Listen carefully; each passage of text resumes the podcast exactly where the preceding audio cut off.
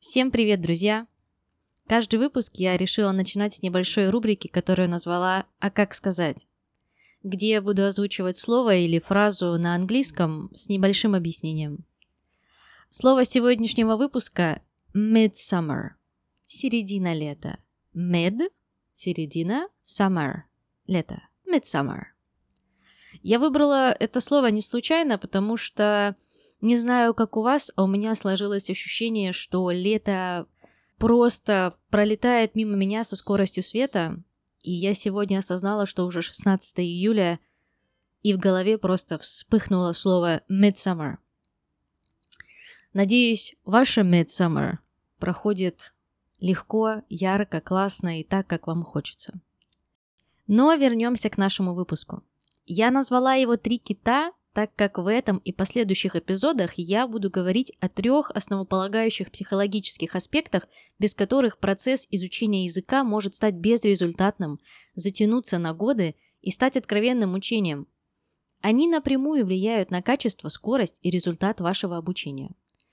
А сразу же я говорю, что сколько преподавателей, столько и мнений, и у каждого учителя свой взгляд и подход. Вы свободны делать выбор в пользу того, что комфортно вам – я же буду говорить о том, что нахожу эффективным и работающим безотказно для моих студентов и клиентов. Эти три аспекта, кстати, можно применять не только для изучения английского, но и для любой другой деятельности, которую вы хотите освоить. Данный выпуск мы начнем с первого кита – мотивация.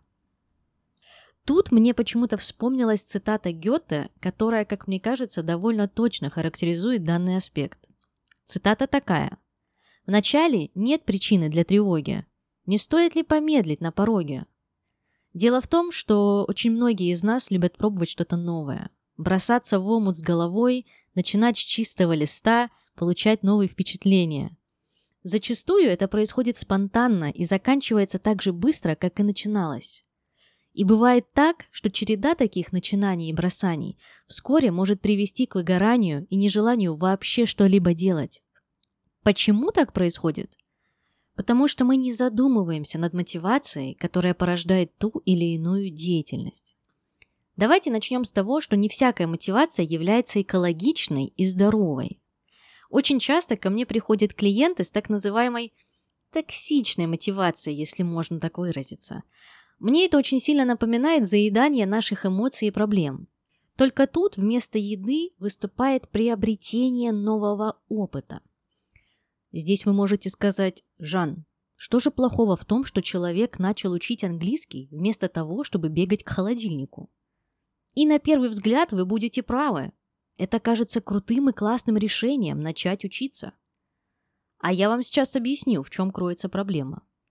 Здесь, с вашего позволения, я немножечко зайду в психологию.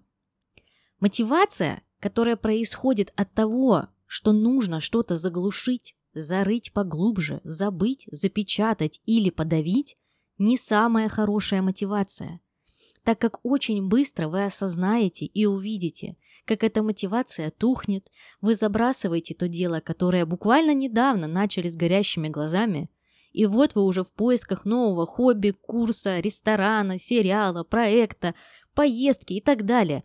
Ищете свежатинку, за что бы ухватиться и забыться.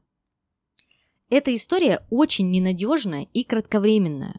Поэтому, если вы проснулись в одно утро и решили выучить английский, накануне завалив рабочее интервью или расставшись с партнером, то мой вам совет – не торопитесь, остановитесь на том самом пороге, дайте этим мыслям повариться в вашей голове, постарайтесь успокоить разум и дать себе время на проживание того стресса, который случился в вашей жизни.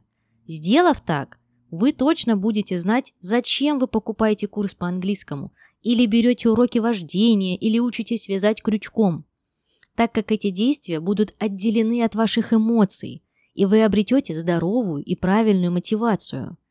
Иными словами, вы будете получать истинное удовольствие от нового начинания, будете вовлечены в процесс, а не просто убегать от стресса, который боитесь прожить.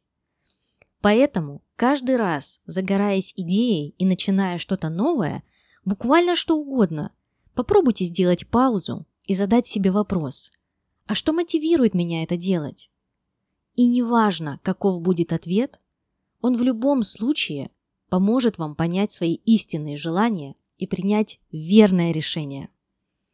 На сегодня все. Спасибо за внимание. And see you soon.